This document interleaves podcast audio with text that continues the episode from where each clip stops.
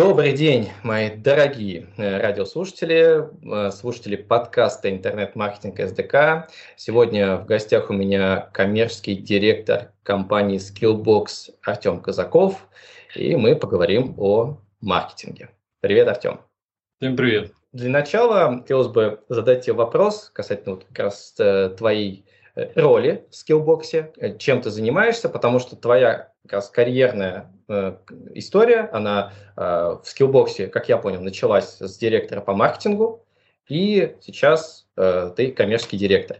Вот чем ты занимаешься в скиллбоксе, э, чем отличается то, чем ты занимаешься сейчас от того, что, чем занимался раньше, что ты делаешь в таком крупном образовательном холдинге? Да, Сергей, это на самом деле важный вопрос с точки зрения того, как э, рынок воспринимает те или иные должности, потому что зачастую с коммерческим директором ассоциируют исключительно продажи, и э, там в мире есть э, разные позиции, там Chief Revenue Officer или Chief Commercial Officer. В России просто так принято, что коммерческий директор – это человек, который отвечает за продажи, но по своей сути, на самом деле, это человек, который закрывает в себя все, что связано с коммерцией. А коммерция включает в себя не только продажи, но и сам маркетинг. И э, ну, в нормальном рыночном восприятии, если мы говорим про нейминг, то коммерческий директор – это человек, который отвечает компании э, за все, что связано с генерацией выручки и э, расходами, которые возникают при этом да, для этой генерации. И это не касается производства? Или вот как это затрагивает? То есть ты сказал э, расходы, и расходы ты упомянул все-таки вот именно такие, на продажу, маркетинг, продажи. Да, это все, что связано с acquisition, то есть все, что относится к расходам на привлечение клиента и уже его успешная реализация, да, как, как клиента состоявшегося. Расскажи о том, какая основная, э, может быть, э, самая такая прибыльная воронка в скиллбоксе по привлечению лидов, потому что я думаю, что в целом о скиллбоксе знают плюс-минус все, по крайней мере, все слушатели моего подкаста однозначно. Вот. И уже интересно, как тебе, как коммерческому директору, вот при таком большом, управляя таким и большим бюджетом, большим количеством сотрудников, удается, э, вот, собственно, создавать вот эти качественные воронки которые у вас работают и приносят продажи? Ну, если говорить о самой, э, так скажем, условно бесплатной и эффективной воронке, то, э, безусловно, это органический трафик.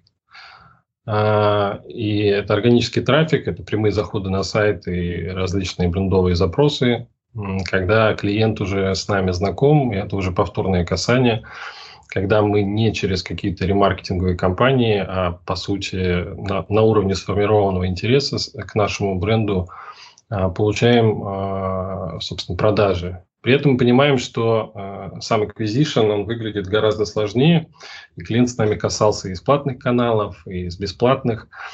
И, ну, то есть эта цепочка может быть э, такой многоканальной, как принято считать там, на рынке веб-аналитики. Если углубляться, то у нас нет э, каких-то э, таких простых э, многоканальных последовательностей, где мы бы могли говорить о том, что для нас вот воронка привлечения через, там, условно, контекст э, в Яндексе и дальше заход на сайт через Тайпин – это самая эффективная цепочка. То есть мы работаем э, и анализируем все результаты на базе лест-кликовой атрибуции, так называемой, когда для нас любой последний канал – это, собственно, э, первоисточник. Если говорить о воронках, то Конечно же, у нас есть разные воронки привлечения, есть э, воронки там, горячего трафика, горячих лидов, есть теплые воронки, есть холодные. И по своей сути они э, различаются э, в зависимости от источника привлечения. Если мы говорим про горячий трафик, то это самые популярные рекламные каналы, платные каналы. Если мы говорим про теплую воронку, то это различные источники получения контакта, ну, когда человек регистрировался на какое-то мероприятие и так далее. Если говорим про холодный трафик, то чаще всего это известные контакты наших потенциальных клиентов, которые, например, не могли, могли не совершить целевое действие. Вот, но нам известен их контакт. А раньше, если как бы делать такой рефоркастинг, то Skillbox, конечно, 5 лет назад на 80% э, это был, была вебинарная воронка, и мы, собственно, стали известны за счет, э, ну, на первых порах за счет наших вебинаров. Мы до сих пор проводим несколько десятков онлайн-конференций ежемесячно, и вот этот сплит раньше выглядел как 80% это вебинарные заявки, и 20% это платный и органический трафик. А сейчас наоборот поменялось уже? То есть вот ты сказал, органика прям первое, что ты назвал. Да, потому что за несколько лет э, бренд value стало настолько высоким, э, и если я когда-то на конференциях э, мог э, лицезреть э, чьи-то доклады, когда показывают структуру вот, источников, и там преобладает органический тайпин. Для меня это было что-то такое непонятное, не, не, неохватное и непонятно, как к этому прийти. То есть сейчас, безусловно, мы находимся на той стадии, когда брендового трафика действительно много, э, и он, он преобладает, и в структуре каналов э, есть как вебинарные продажи, но это не такой процент, который был 5 лет назад. Это, наверное, около 5-7% от всей структуры выручки. И, ну, безусловно, э, в этой структуре присутствуют и платные каналы, это десятки процентов, а, потому что там, мы на рынке многим известны как раз за счет такой агрессивной стратегии закупки трафика. Да. Для меня тоже удивительно, что вот в текущем э, формате онлайн-школа э, зарабатывает во многом э, на органическом трафике. Вот предположим, вот что-то сейчас произойдет, э, может всякое произойти, и не знаю, заканчивается платная реклама, ну типа ее отключают вообще, типа нет ВК, нет, э, что там у нас сейчас, Директ, Дзен, вот все это останавливается. Твой такой вот очень грубый прогноз для скиллбокса за счет вот того, что вас сейчас знают и э, о вас говорят все равно. А, вот, не знаю, насколько вот упадут продажи? Не знаю, в два раза, в десять раз э, или, не знаю, там чуть-чуть упадут. Вот, вот если прямо сейчас с учетом э, такого уровня развития бренда. Ну, такой э, постапокалиптический сценарий, конечно, представить сложно, потому что в России тогда, в принципе, IT-рынка не станет. И э, у нас э, ну, портфель продуктов, он ориентирован на сегодняшний день до сих пор в пользу диджитальных профессий, это значит, что часть наших продуктов станут невостребованы. Не нужны, согласен, да. Но если фантазировать, да, и строить такие вот э, э, какие-то фантазийные прогнозы, то, безусловно, аудитория всегда находит э, выход там, где даже нет каких-то рекламных инструментов, что условно если у нас, э, в принципе, исчезнет сам факт э, какой-либо монетизации через те или иные рекламные каналы, то э, останется такой частный бизнес с точки зрения тех же инфлюенсеров.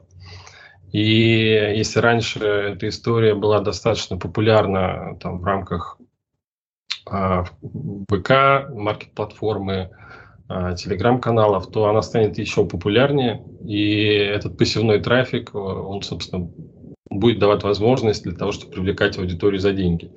Просто сам операционный процесс, он гораздо сложнее, чем просто откручивать бюджет там, на рекламных кабинетах. Конечно. И придется взаимодействовать с кучей э, там, физлиц, самозанятых, э, индивидуальных предпринимателей, юрлиц и так далее.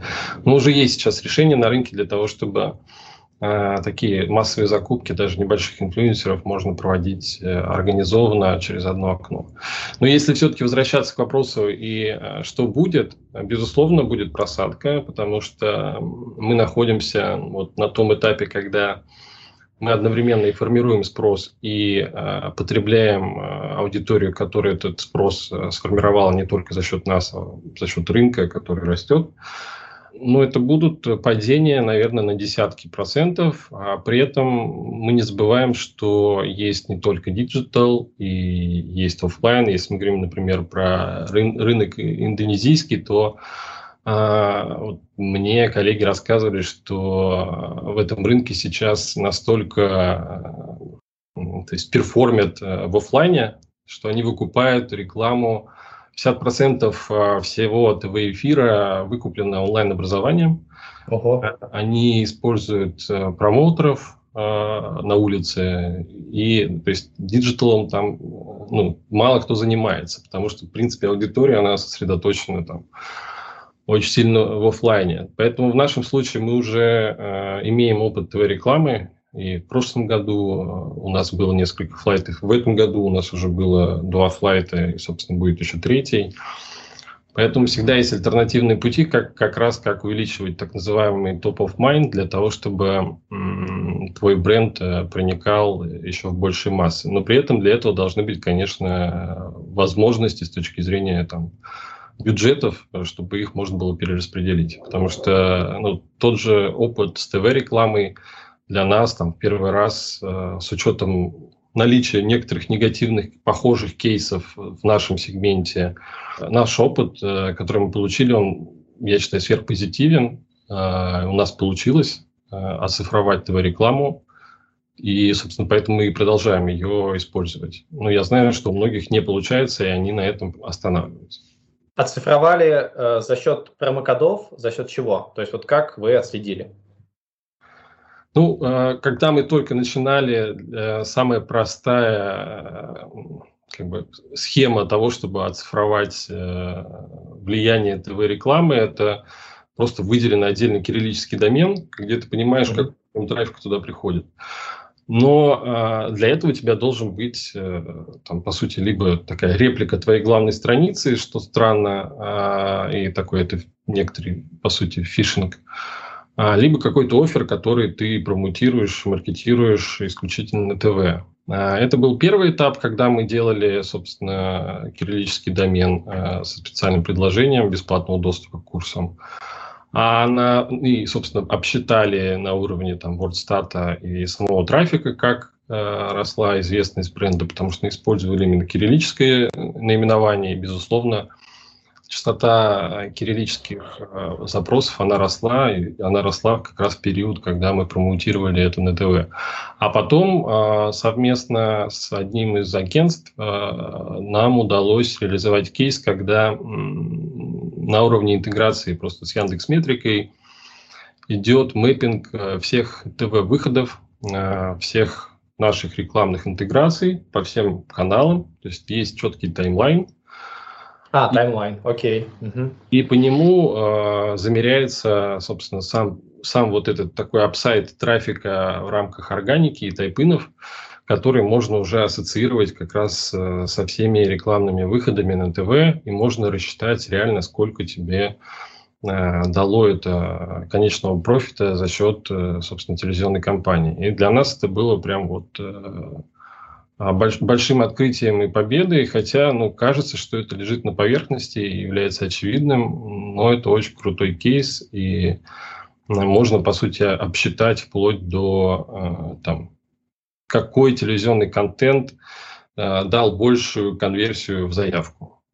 То есть развлекательный, туристический, там, туризм или там, новости, вплоть до там, телевизионных каналов.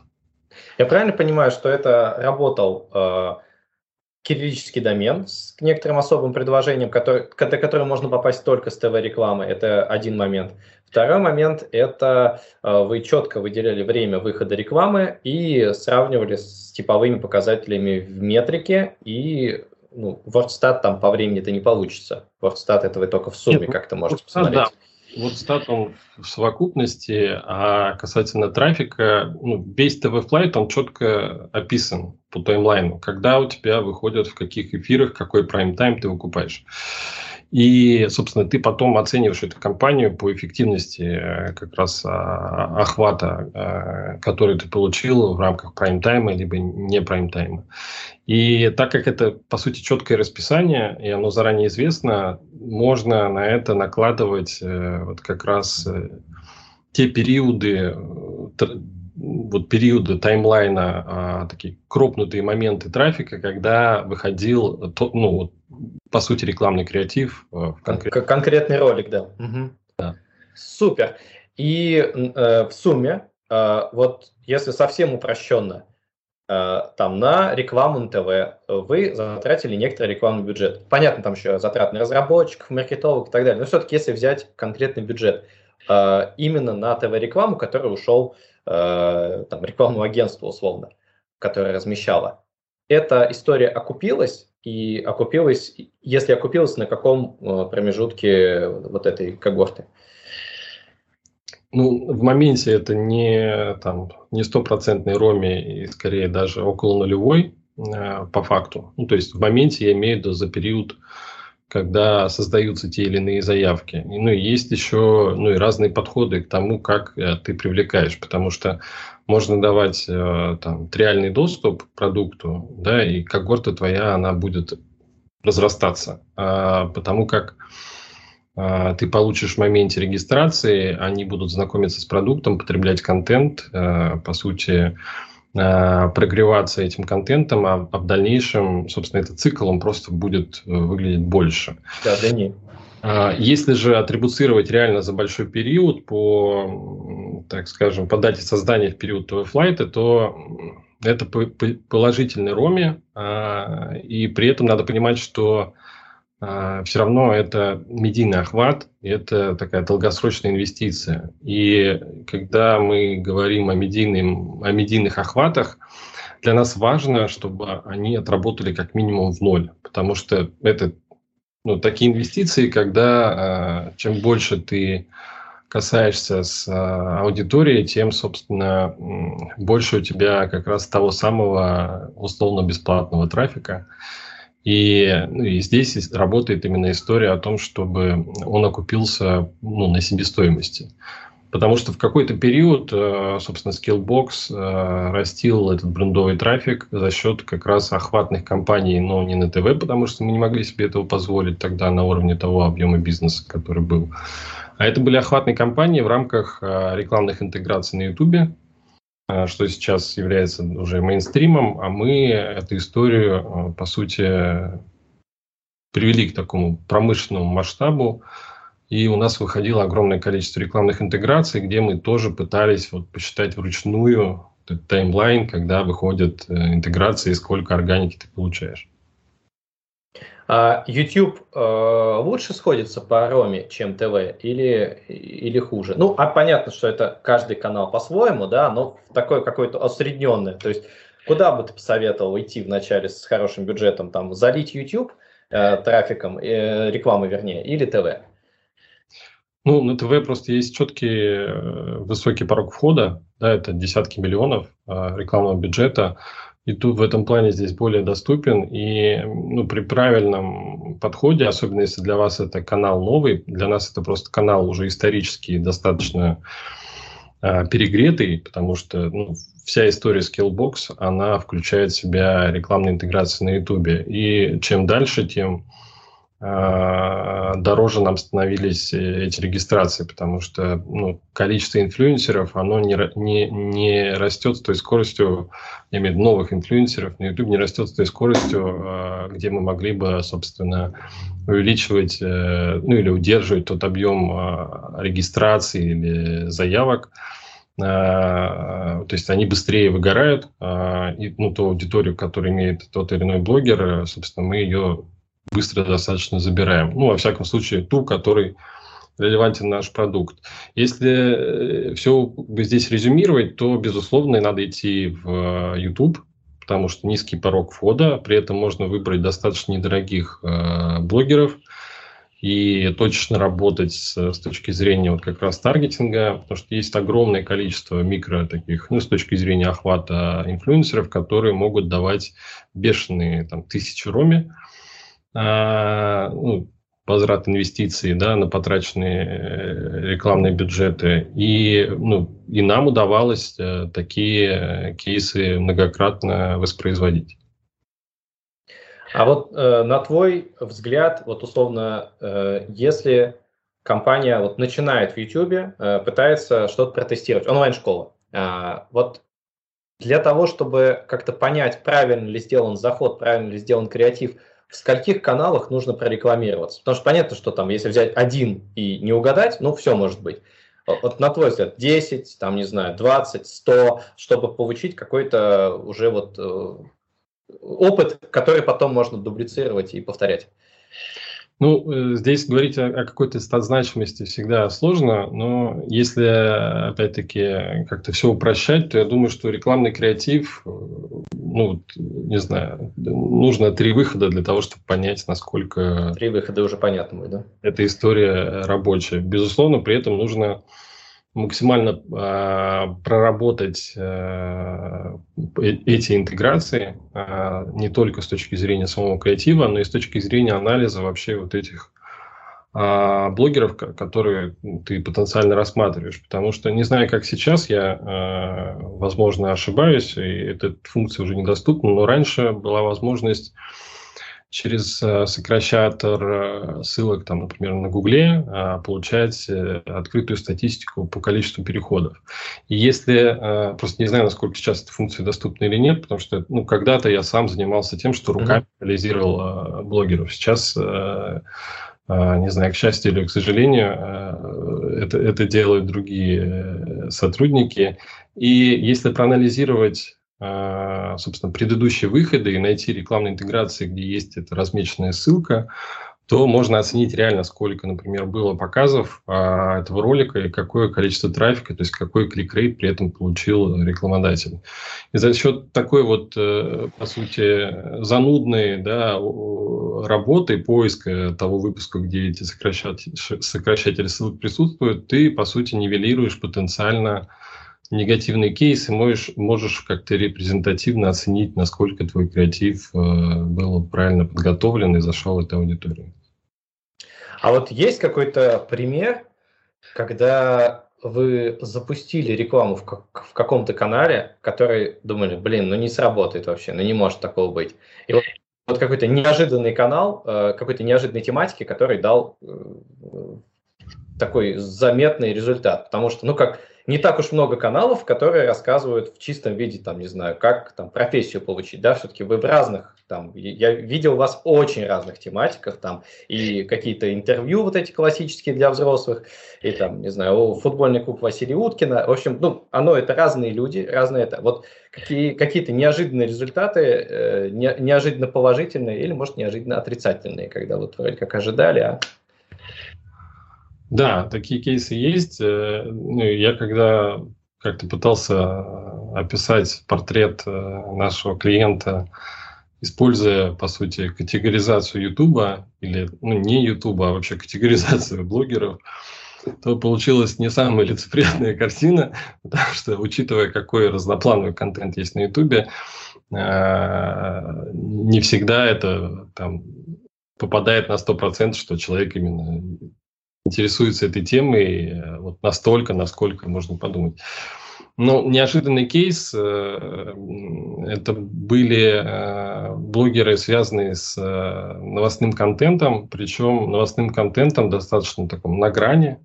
Сейчас особенно в этом вопросе все аккуратны с точки зрения информационного фона. Но это были как раз те самые инфлюенсеры, которые вот были, так скажем, настроены не нейтрально к тому, что происходит, uh-huh, uh-huh. информационного шума, и высказывали свои точки зрения. И для нас было неожиданно, что вот та самая аудитория, которая интересуется этой темой, она вот является нашей целевой. И ну, по моим предварительным каким-то оценкам я думал, что ну, это просто будет тест.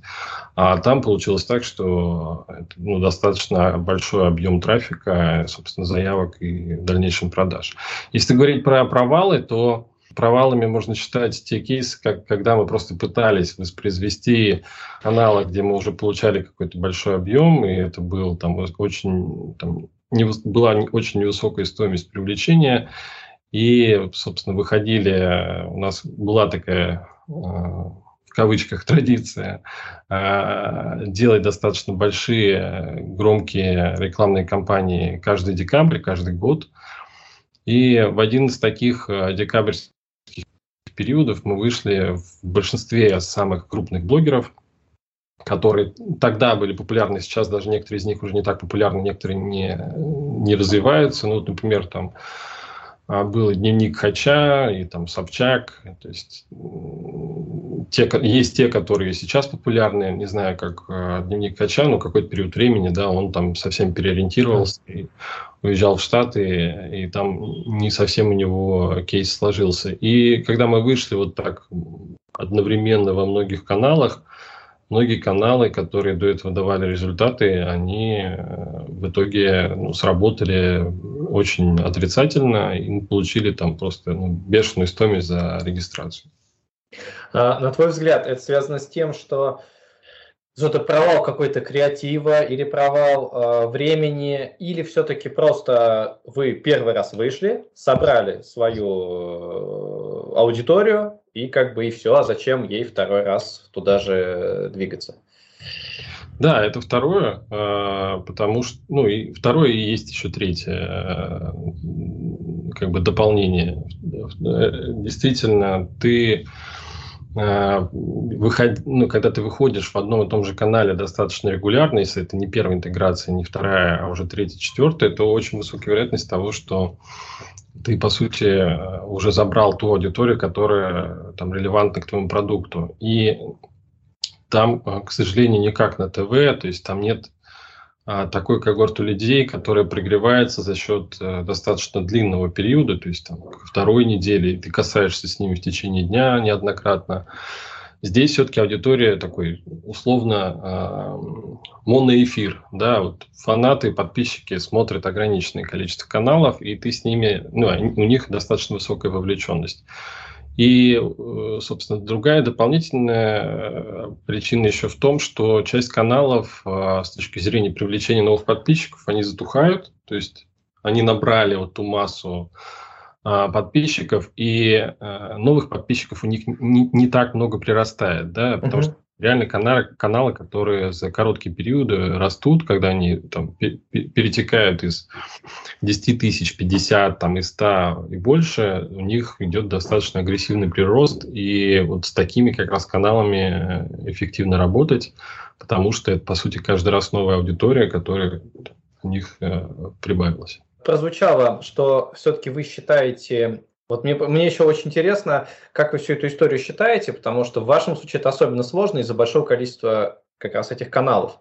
Вот условно, э, при том, что ты еще сказал, что вы вроде как продажу по last клику считаете, по вот именно последнему приходу все-таки, вот, э, предположим, я посмотрел рекламу, там, не знаю, Уткина в футбольном клубе, э, ткнул э, в Яндекс Директе, набрал там, хочу стать программистом, ткнул на ваше э, объявление в Директе, э, послушал вебинарчик. Вот где-то в системе это зафиксируется все-таки, э, и как, когда я уже буду звонить и оставляю, ну, когда мне будут звонить, когда я оставил заявку, вот Э, или вы только вот сами мои количество посещений засчитаете? Мы много времени, на самом деле, потратили на то, чтобы, э, работая с данными самостоятельно, своей там э, команды коммерческой аналитики и совместно там, с самыми популярными поставщиками, собственно, ну, которые предоставляют инструментарий для анализом многоканальных последовательностей. И ну, вот к нашему большому сожалению, мы очень хотели раскопать кейсы, э, где вот была какая-то последовательность каналов, хотя бы двух касаний, там супер популярных. Кроме очевидных выводов мы не нашли ничего. То есть э, условно там еще ранее доступный инструментарий там, Фейсбука и Typein там, дает некоторый там, профит с точки зрения этой цепочки. Но по факту э, там неважно, как смотреть на эту историю, пост-вью или как угодно, к сожалению, вот либо специфика рынка, да, когда, ну, не знаю, может быть, недвижимость, да, хороший пример, когда у клиента цикл там длинный, он смотрит а, объект а, и может возвращаться, его там догоняют, ретаргетингом и так далее, или там же, там же автомобили, а вот в образовании пока вот ну, в нашем кейсе, я считаю, все-таки релевантным с точки зрения емкости рынка, которым мы занимаем сейчас. А, в сегменте депо мы являемся номер один сейчас по размеру бизнеса. В нашем кейсе, к сожалению, мы не нашли а, чего-то, что дало бы нам пищу для того, чтобы мы дальше развивали как-то эти последовательности. Если говорить конкретно про оферы в рамках э, и попадание к нам с точки зрения контакта, то здесь одновременно все тривиально и нетривиально, потому как для нас YouTube а, был э, очень долгое время э, главным рекламным каналом для привлечения регистрации на вебинары. Сейчас это в большей степени как раз посевной трафик по ласт-клику, когда мы маркетируем конкретные продукты. Right. И э, в случае, когда это было маркетирование вебинарных офферов, по сути, это такая двухшаговая продажа, когда ты на старте получаешь регистрацию, и дальше тебе э, нужно это сметчить с клиентом, который пришел на прямой эфир, либо среагировал на какую-то фоллап серию из писем там, в мессенджерах или в e-mail, и тебе нужно сметчить его e-mail, а, на который, который он использовал при регистрации, и e-mail, который он использовал для, собственно, оставления заявки в лид-форме а, в рамках прямого эфира, либо там среагировал с письма. И для нас вот была не, нетривиальная задача сметчить эти данные, потому что мы привлекали одновременно одновременно несколько десятков тысяч имейлов, а уровень и как бы инфраструктура аналитическая у нас была тогда еще там на бумажной салфетке, то есть Google спредшиты. Ого. И пару человек, то есть э, это маркетинг был там, не знаю, команда 3-5 человек, и мы пытались, там, у меня был такой коллега э, Иван э, Буевец, который а, по сути, сам у нас является преподавателем по Excel, то есть он проверяет домашние задания, у него есть э, там свои какие-то проекты, вообще он такой фанат Excel. И, ну, такой, я бы сказал, монстр Excel. А, и даже ему не удалось просто использовать Excel как э, базу данных, э, ну, я имею в виду именно Google, гугловскую версию. И мы там не смогли склеить эти UTM-метки с нашими сделками из CRM-системы.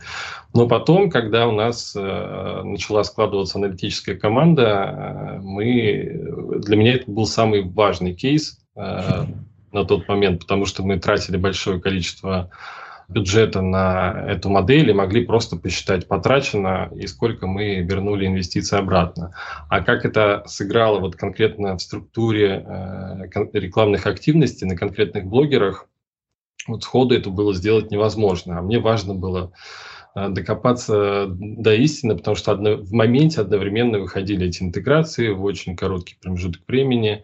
И э, уже когда мы развернули полноценную инфраструктуру, вывели это все там в дэшборды, у нас появились очень детализированные отчеты, вплоть до, ну, понятно, по всей UTM разметке с точки зрения first клика, когда э, да. Первое попадание в базу. Угу и уже потом мэчинг его с успешной сделкой. И ну, мы, мы начали анализировать не только даже э, те самые рекламные каналы, а сколько даже спикеров, которые у нас ведут на этих мастер-классах, а какой а, ведущий эфира лучше да, конвертит э, с точки зрения там, предложения наших образовательных продуктов. И вообще в этом плане там, вебинарная воронка привлечения с точки зрения отчетности, она была, мне кажется, в первое время самая навороченная, потому что это была самая болящая история, несмотря на то, что бюджет у нас э, в этом плане он был некоторым статичным состоянии, потому что мы пришли к какому-то такому порогу, а классический перформанс-маркетинг рос, но та отчетность, которая была, она была достаточно простая, но нам ее было какое-то время достаточно. Вот, поэтому ну, мы здесь все оцифровали, и ну, посевной трафик на продукты, он остается лескликовым, то есть мы не меряем какие-то там после этого события. По сути, для нас э, last paid channel – это все, что пришло вот в последний раз. Угу. То есть, когда я ставлю заявку там на, предположим, там, на курс по веб-разработке, а, менеджер, который увидит эту заявку, он увидит э, там какие-то данные про меня в CRM-системе, а там условно откуда я пришел, какие вебинары посмотрел, это вроде как ему и не надо получается. И, и он не увидит.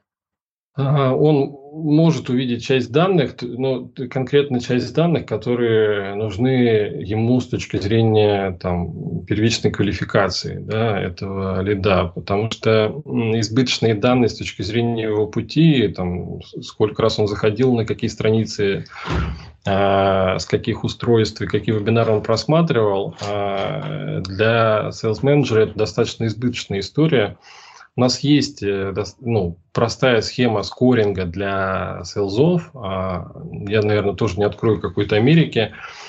А, ну, есть внутренняя система тегирования, когда мы предиктивно знаем, что там жители определенных, там, ну, жители центральной России или если это заход с брендового трафика, или это органический, собственно, трафик, э, имеет достаточно высокий э, CR в продажу. И поэтому мы, ну, такие лиды мы, э, по сути, приоритизируем, и они тегируются определенным образом, и sales менеджеры знают, что это. Но руководители групп, естественно, разбираются у нас в рекламных каналах, потому что мы в этом плане достаточно сильно упороты, и наши план-факты э, с маркетинга и продаж, они проходят совместно, постоянно уходят сделки на отдел контроля качества, и руководители групп продаж разбираются, что такое, не знаю, лид-формы ВКонтакте, и могут э, даже подискутировать на эту тему. Смотри, а вот когда ты, э, у тебя есть какая-то полная разлиновка по твоей воронке, то есть там как все идет, и э, на каждом этапе ты примерно представляешь цифры.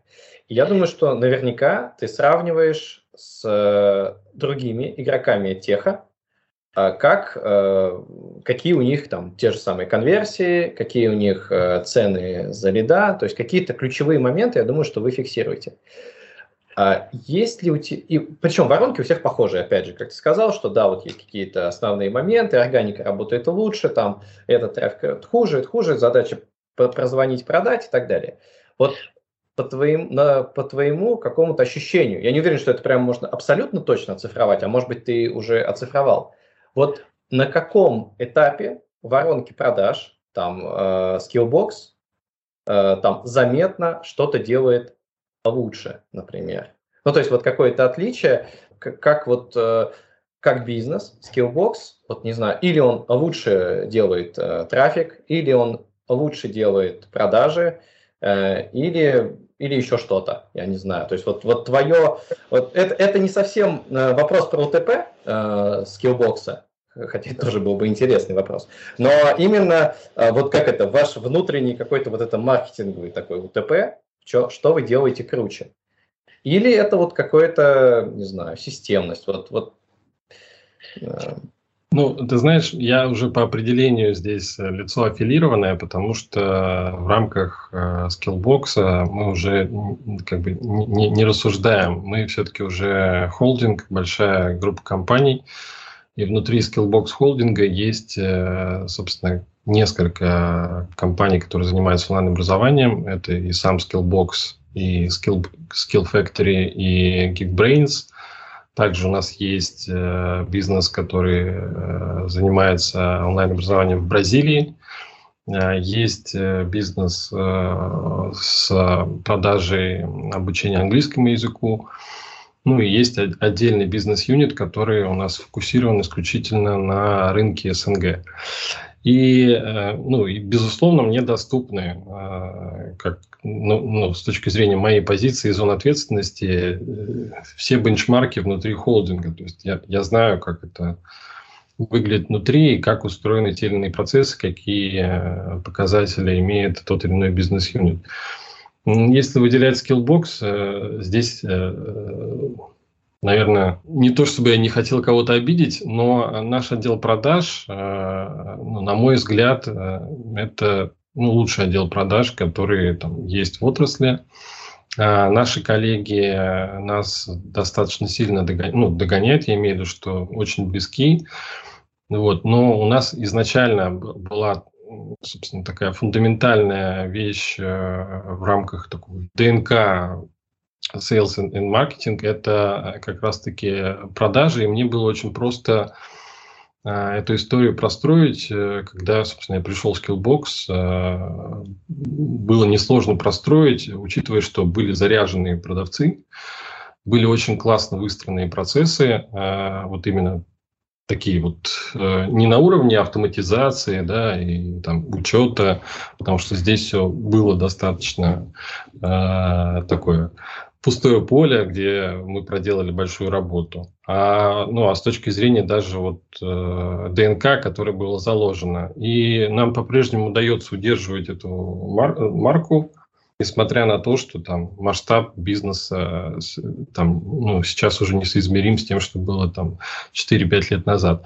Если говорить про какие-то другие вопросы, то, э, например, Skill Factory э, в рамках посевного трафика сейчас я считаю, что Э, работает э, гораздо агрессивнее, чем кто-либо из нас, а, и у них достаточно большой объем посевного трафика в рамках тех же YouTube интеграций. Мы постоянно можем наблюдать, а, как они выходят э, у Пивоварова, там, и у Ксении Собчак, и у других огромного, ну, другого огромного количества инфлюенсеров. Мы в этом плане гораздо сейчас более сдержанные, выкупаем более точечно и как раз-таки более такие э, лоу-костеры для нас э, в первом приоритете идут. А, в Geekbrains, э, если говорить про их, наверное, какие-то отличительные особенности там, маркетинга и продаж, то у них как раз-таки очень здорово сейчас э, развивается история с э, вот такой first click э, привлечением, когда они работают по когортам. э, и монетизируют, собственно, э, э, эти базы э, людей, которые интересуются различным контентом, бесплатным, э, предзаписанным или стримовым. И, собственно, там целая команда над этим, над этим сосредоточена. У нас в этом плане сейчас уже есть некоторая плата, да, то есть мы просто это поддерживаем на должном уровне, там, постоянно совершенствуя, модернизируя, развивая, но имея определенный там, вот бенчмарк, который мы а, уже там масштабировать так сильно не можем, для нас это не, там, не первый приоритет. Вот. Ну и, собственно, и разные, на самом деле, уровни этих бизнесов с точки зрения размера. Поэтому у кого-то э, те или иные лайфхаки или отличительные особенности могут э, выглядеть гораздо ярче, э, нежели чем у нас, потому что там, ну, когда там кратно бизнес меньше, или в данном случае, когда мы больше, то для нас какая-то там, ну, для нас какие-то иксы в том или ином показателе это ну, что-то уже не такое частое, как э, в бизнесе, который там, имеет размер там, в два или в пять раз меньше. Круто. И из этого и еще один вопрос, который вот я хотел тебе задать, э, и как раз при, э, задам его применительно к отделу продаж, потому что ну, для меня очень интересно было именно узнать то, что как, продажники – это самое главное, по твоему мнению, в, вот именно в таком э, лидерстве скиллбокса. Э, продажников. Собственно, как вы учите продажников, если, по твоему мнению, продажники – это самая вообще такая мощная, э, вот эта вот отличительная особенность вот этой коммерческой составляющей скиллбокса, как вы их учите, чем отличается обучение, там, вот если я на курсы приду, и если я приду в компанию учиться, вот в чем отличие? И как получаются такие классные продажники?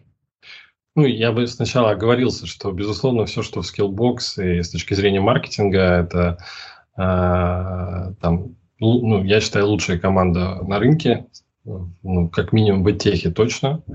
А, ну и, собственно, я приложил это, к этому э, не одну руку по, поочередно, то правой, то левой.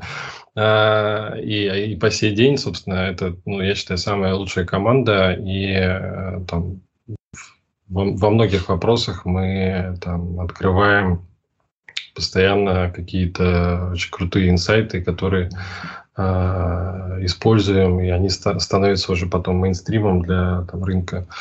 Вот. Касательно самого процесса такого онбординга, для того, чтобы человек, который осуществляет, по сути, первичную консультацию, такую профориентацию клиента, у нас есть достаточно там отлаженно и сложно проработанный процесс анбординга.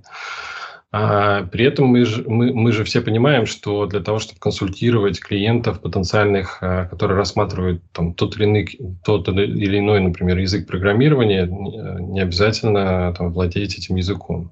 Да, ну то есть это была совсем бы какая-то э, супер бутиковая история, если бы все, кто продают те или иные продукты или услуги, э, сами э, там, владели э, теми или иными продуктами, ну, вот как мне нравился такой пример, э, есть специальные, не помню, как точно называется, такие тандыры или как-то по-другому, значит, э, разновидность э, барбекю, где коптят мясо, рыбу. И как-то я был на таком пикнике, где один парень, собственно, готовил на таком гаджете. И, как выяснилось, он как раз работает в сфере продажи именно таких э, гаджетов и, собственно, им пользуется. В нашем случае, конечно, наверное, есть какие-то кейсы, где кто-то занимался маркетингом или дизайном в той или иной степени, или даже э, программировал на каком-то языке. А, ну, наверное, это какие-то редкие случаи, поэтому ну, наш процесс анбординга и обучения, э, он э, построен в большей степени на том, чтобы услышать от эксперта особенности продукта. То есть есть целый набор лекций, где авторы наших программных, э, собственно, ну, наших продуктов образовательных делают этот анбординг. То есть есть FAQ а, касательно там, каких-то потенциальных болей или сомнений клиентов, которые э, вот, выбирают тот или иной продукт. Для того, чтобы правильно провести профориентацию, собственно, ну, есть некоторый цикл э, употребления разного рода контента для того, чтобы в этой теме можно было спокойно разбираться и рекомендовать э, клиенту именно то, что действительно попадает э, вот, в его ожидания. То есть у каждого э, курса есть условно контент курса, это то, что видит, э, то, что преподаватель записывает для студентов, и условно тот же преподаватель методолог, ну то есть команда производства курса, она записывает еще и некоторую методичку для продавцов, правильно я понимаю?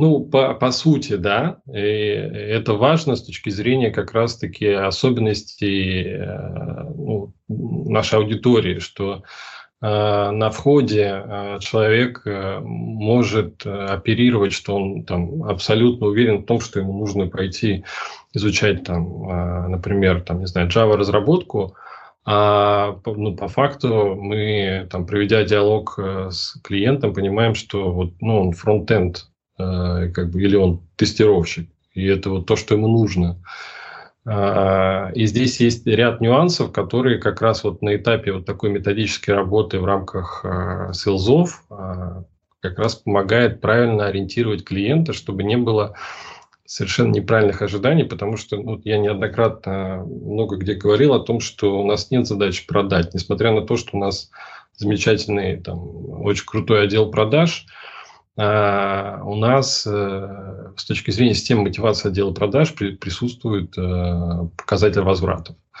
И эти возвраты влияют напрямую на там, среднемесячный доход sales менеджера. И поэтому никто не заинтересован в том, чтобы навязать тот или иной продукт. А, абсолютно все заинтересованы в том, чтобы реально нащупать э, тот продукт, который релевантен клиенту. Потому что даже если человек имеет какой-то четкий сформированный запрос на, там, не знаю, а, веб-дизайн или какой-то инструментарий, на практике, проведя вот ту самую профориентацию на входе, можно найти э, вот истинный продукт, который полностью оправдает ожидания клиента.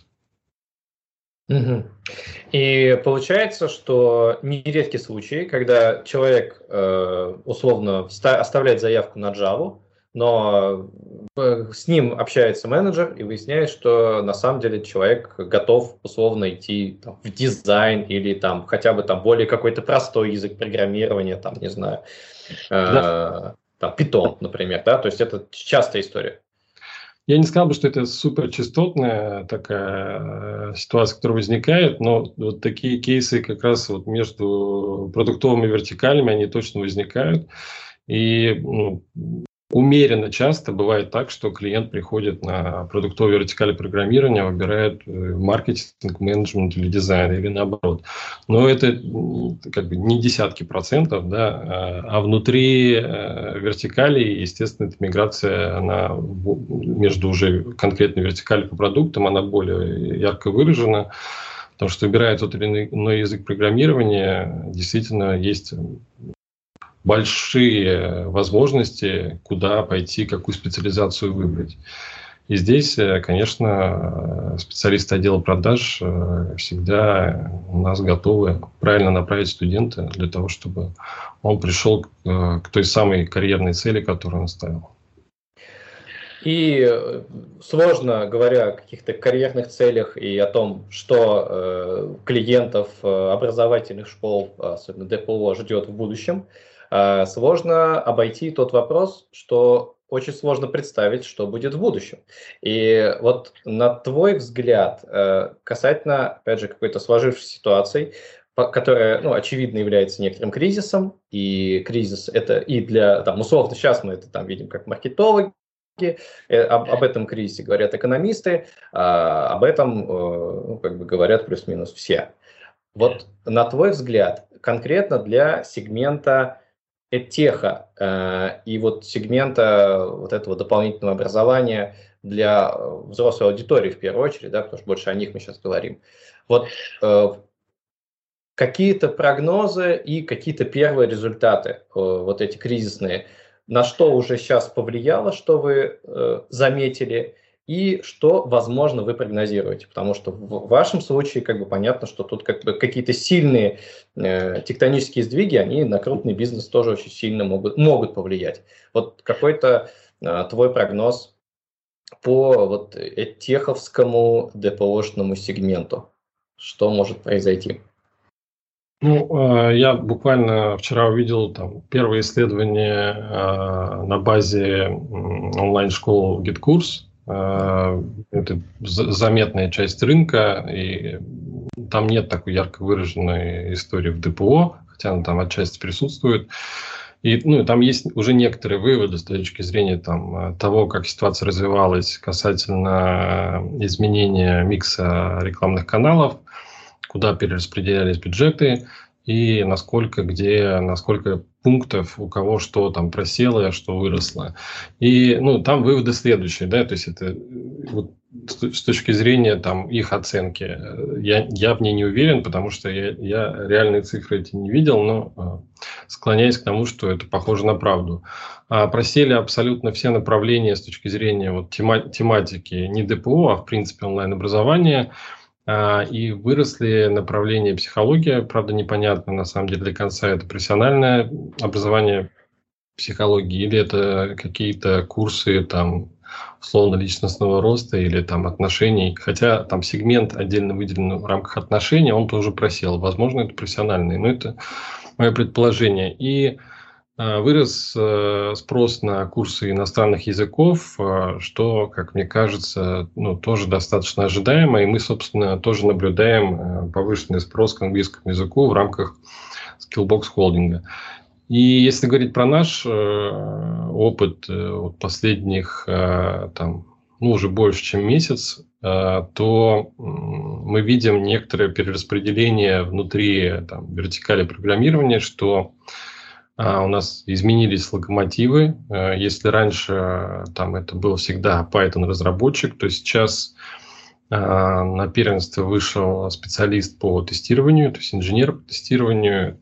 Очень популярная профессия в Штатах, потому что это, по сути, очень низкий порог входа, да, когда ты тестируешь интерфейсы, пишешь баг-репорты, и дальше, если ты осваиваешь там SQL или какие-то макросы, ты можешь Э, собственно, делать автоматизированное тестирование, и ты уже там middle тестировщик, там, QA automation. А сейчас в России мы наблюдаем, э, ну, вот, собственно, некоторую рокировку между Python и специалистом в области QA. А чуть больший спрос в рамках Data Science и кибербезопасности, то есть они сместили некоторые позиции. А если говорить в целом, в тотале по продуктовой матрице, то, ну, безусловно, мы видим снижение спроса к продуктам, а, связанным с маркетингом, с э, мультимедией, э, там, менеджментом и э, достаточно устойчивый рост э, в, в самом программировании, потому что тема IT сейчас активно э, собственно, используется на разных уровнях э, коммуникации и на ТВ, и, в принципе, в инфополе. Ну и, собственно, у нас есть некоторые активности с точки зрения там, ну, текущей повестки со стороны государства касательно там, потенциальных преференций. Да, да, вот. И эта тема, ну, она есть эта синергия, что мы заметили ну, по всей группе компаний э, достаточно заметный такой э, увеличение спроса прямо в моменте, то есть десятки процентов. И э, ну, это позволило в какой-то степени диверсифицировать портфели э, продуктов, что у тебя есть снижение по некоторым направлениям, но избыточный спрос, который ранее отсутствовал, э, по сути компенсирует э, те потери, которые были. Поэтому мои прогнозы, что дальше программирование будет иметь опережающий тренд, то есть люди будут еще больше этим интересоваться, и вот эта та самая цифровизация в рамках большего количества разработчиков и нехватки их на рынке, вот эта нехватка начнет сокращаться гораздо быстрее, хотя одновременно с этим э, будет развиваться и сама цифровизация, потому что повестка она такая же, и разработчиков требуется не меньше. Вот. А рынок маркетинга все-таки здесь э, можно, наверное, назвать в каком-то смысле антикризисным и переоценкой, и, и там, принятие и поэтому многие сейчас смотрят на какую-то там новую парадигму с точки зрения там а, а, разных локализаций, и я имею в виду маркетирование разного бизнеса, который не ограничен только Россией. Но, безусловно, российский бизнес, он тоже, ну и российский маркетинг, он э, адаптируется. И мы видим сейчас уже, что э, перераспределение рекламных бюджетов идет просто в другие каналы. Другое дело, что ну, тот же самый Telegram э, имеет рекламные возможности, которые э, доступны абсолютно не всем. Да, вот это, мне кажется, подходящая фраза «абсолютно не всем». И вот эта миграция аудитории, она произошла как раз в рамках Телеграма и ВКонтакте, потому что, собственно, все э, участники этих э, социальных сетей, собственно, сами к этому ну, всех в кавычках склоняли, и мы видим, что аудитория там Яндекс.Зена тоже увеличивается, потому что тоже многие начали кричать о том, что подписывайтесь на меня, я теперь еще и в Яндекс.Зене. Вот, поэтому, ну, будет это, этот инструментарий дальше как-то развиваться, но однозначно мы э, с точки зрения инструментария сейчас в моменте теряем, и непонятно с точки зрения компенсации того же самого Телеграма, когда мы сможем э, использовать там не классический посевной трафик на разных каналах, а э, полноценные какие-то рекламные сервисы, которые будут доступны. Как-то так. Супер. Напоследок, какие твои собственные, какие-то самые э, главные полезные источники информации, которые, вот, ну, буквально, не знаю, наверное, три э, каких-то источника информации, которые для тебя особо как-то ценные и полезные, потому что Вообще понятно, что приходится обрабатывать там, миллион разной информации, которая стекает с разных источников, но, может быть, посоветуешь какие-то или, может быть, книги, или, может быть, телеграм-каналы, которые для тебя вот в твоей профессиональной деятельности, а может быть и с точки зрения там личной эффективности, да, опять же, с точки зрения личной эффективности коммерческого директора, а для тебя вот какие-то ключевые, полезные и дают какие-то вот прямо инсайты. Вот. То есть не просто информацию, да, а вот что-то такое интересное, что влияет как-то на а, твою работу и, там, может, вдохновляет.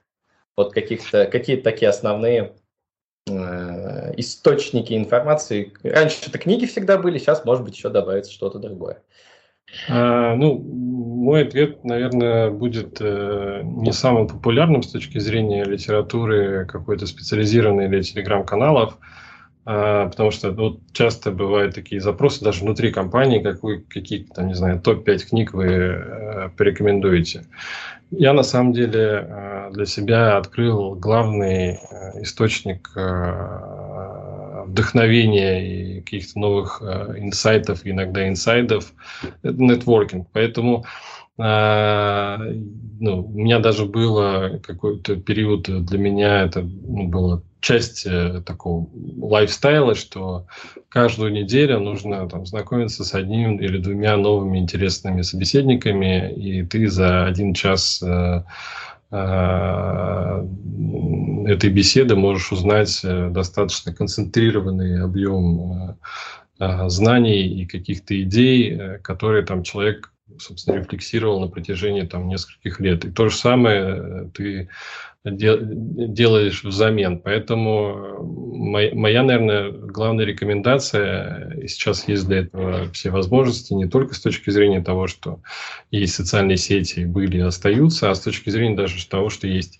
даже сервисы такого э, спиддейтинга для э, нетворкинга, э, там, в частности, сейчас это не помню, э, есть отдельный проект, который, собственно, там, для продукт-менеджеров, для продукт-директоров э, позволяет э, значит, э, случайное кофе каждый. Там, Рандом кофе, да. Вот, это крутая идея, я считаю. Правда, мне не удалось ни разу ни с кем в последнее время законнектиться, потому что, наверное, это мой, часть моего лайфстайла, который я хотел бы возобновить. Моя главная рекомендация – это нетворкинг, потому что вот как раз ты можешь за очень короткий промежуток времени получить концентрат э, человеческого опыта, ну и дальше, собственно, делиться в ответ. Супер. Спасибо огромное. Очень интересный, ценный ответ. Я очень надеюсь, что для наших слушателей вот этот час, он как раз и стал этим концентратом полезного опыта, который э, я постарался всячески из тебя э, вытащить. И для меня самого очень ценный этот разговор.